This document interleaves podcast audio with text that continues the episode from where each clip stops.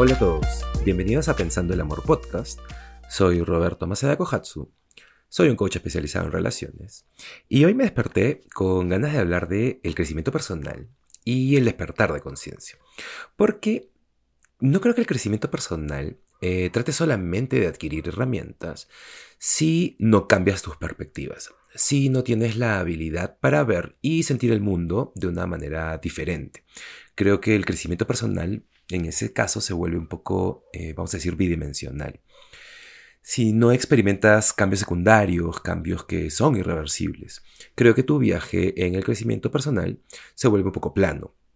Y Creo que muchas personas leen muchos libros sobre crecimiento personal, miran muchos videos, van a muchos seminarios, cursos, retiros, etc.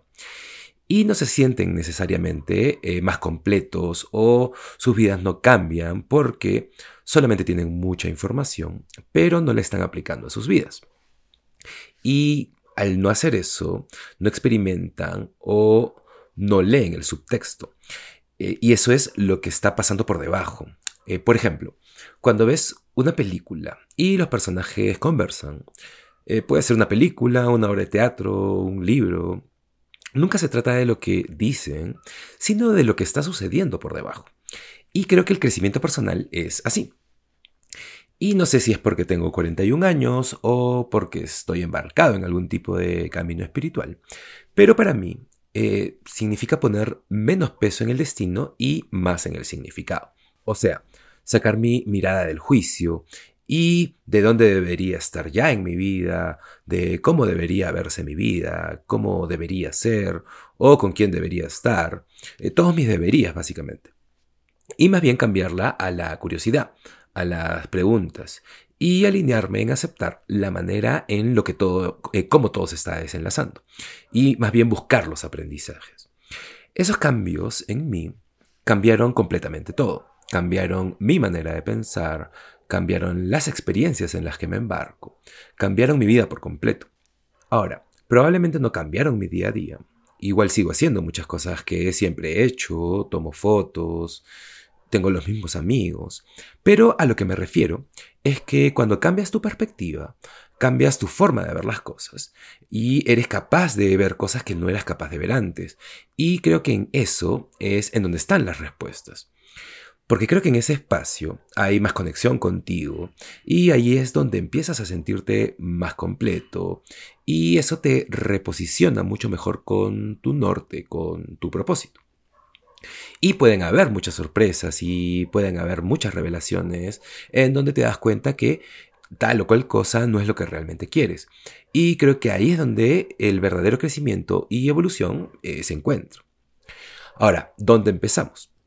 Creo que lo primero que tenemos que hacer, y esto es un proceso, trabajar en eso diariamente, porque yo aún tengo este lado que se aferra a viejas creencias, que aún busca viejas ideas de lo que significa ser exitoso.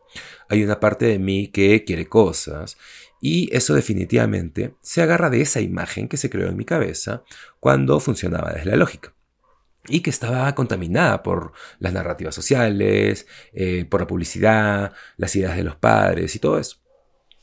Y es difícil ignorar todo eso, claramente, eh, pero no creo que necesariamente debamos ignorarlo. Eh, queremos lo que queremos y eso es normal, nos atrae lo que nos atrae y podemos tener metas y podemos querer cosas.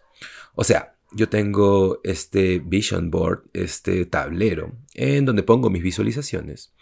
Y ahí está hasta el color de carro que quiero y la casa y todo eso.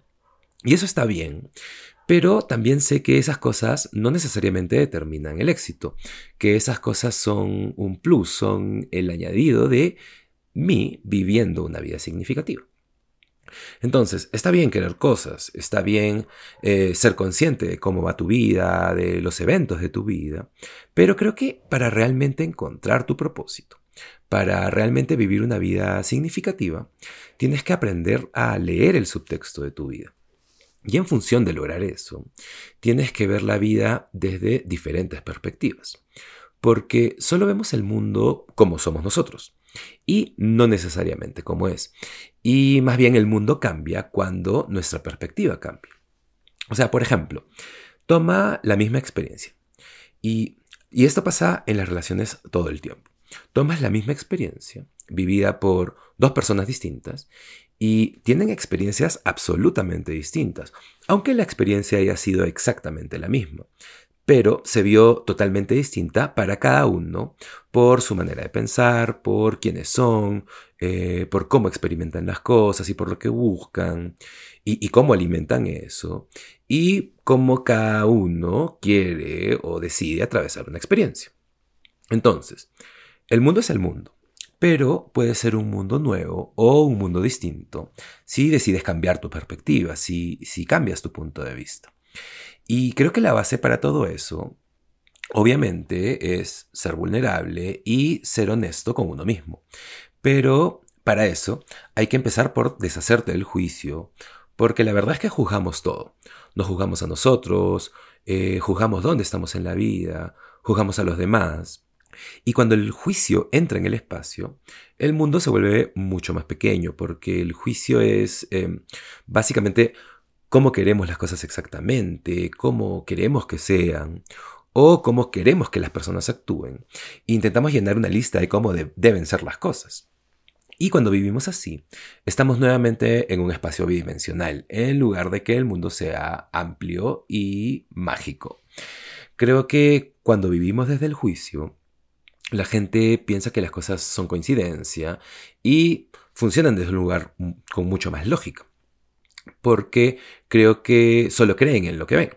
Creo que cuando empiezas a ver el subtexto, lo, que sucede por debajo, eh, qué está pasando y por qué, incluso si estás en una etapa difícil, si, no sé, te acaban de romper el corazón, saber que eso estaba destinado a suceder, porque eso te va a cambiar de alguna manera, o porque vas a aprender algo de eso, o vas a crecer a partir de eso, o realinearte a partir de eso, lo que sea.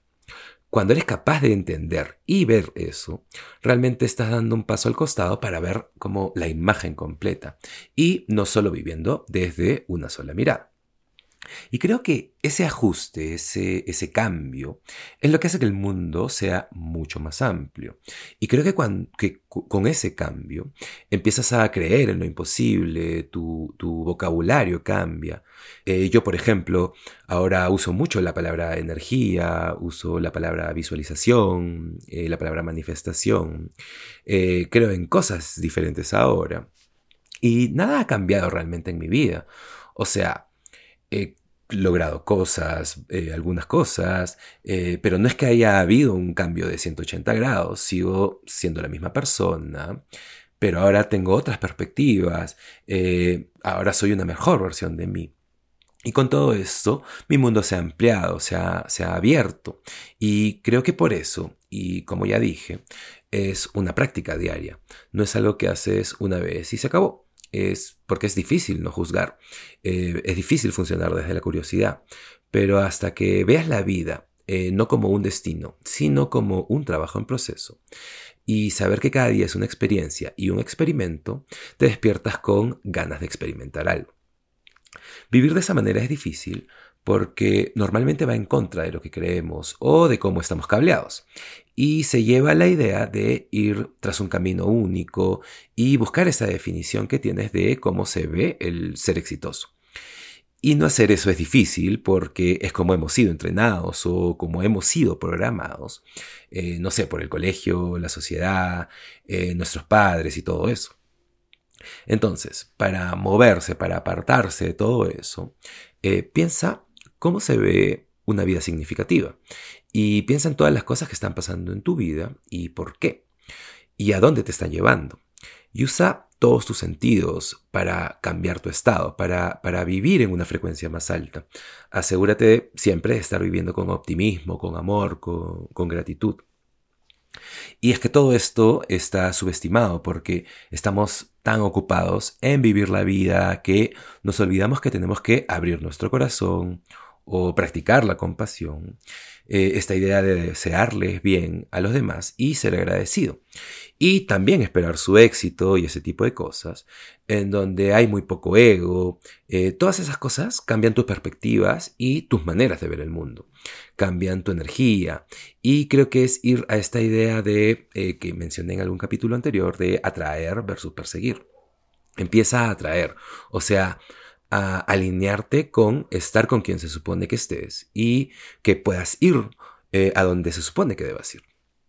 Y en ese estado eh, pasan cosas buenas y a veces todo se pone mal antes de ponerse bien, pero en el mal momento, en, ese espacio, hay muchísimo aprendizaje.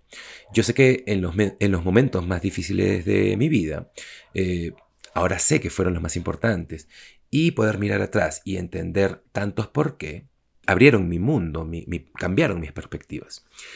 Entonces, soy un gran creyente eh, básicamente de que no sabemos nada y necesitamos ser estudiantes de la vida y necesitamos ir atrás y empezar a deshacernos de nuestras falsas creencias y nuestros debería y entrar a cada día con mucha más curiosidad y hacer más preguntas o muchas preguntas, practicar mucha compasión y alinearte con cada desenlace, deshacerte de, todos los tiempos que te has marcado para lograr cosas.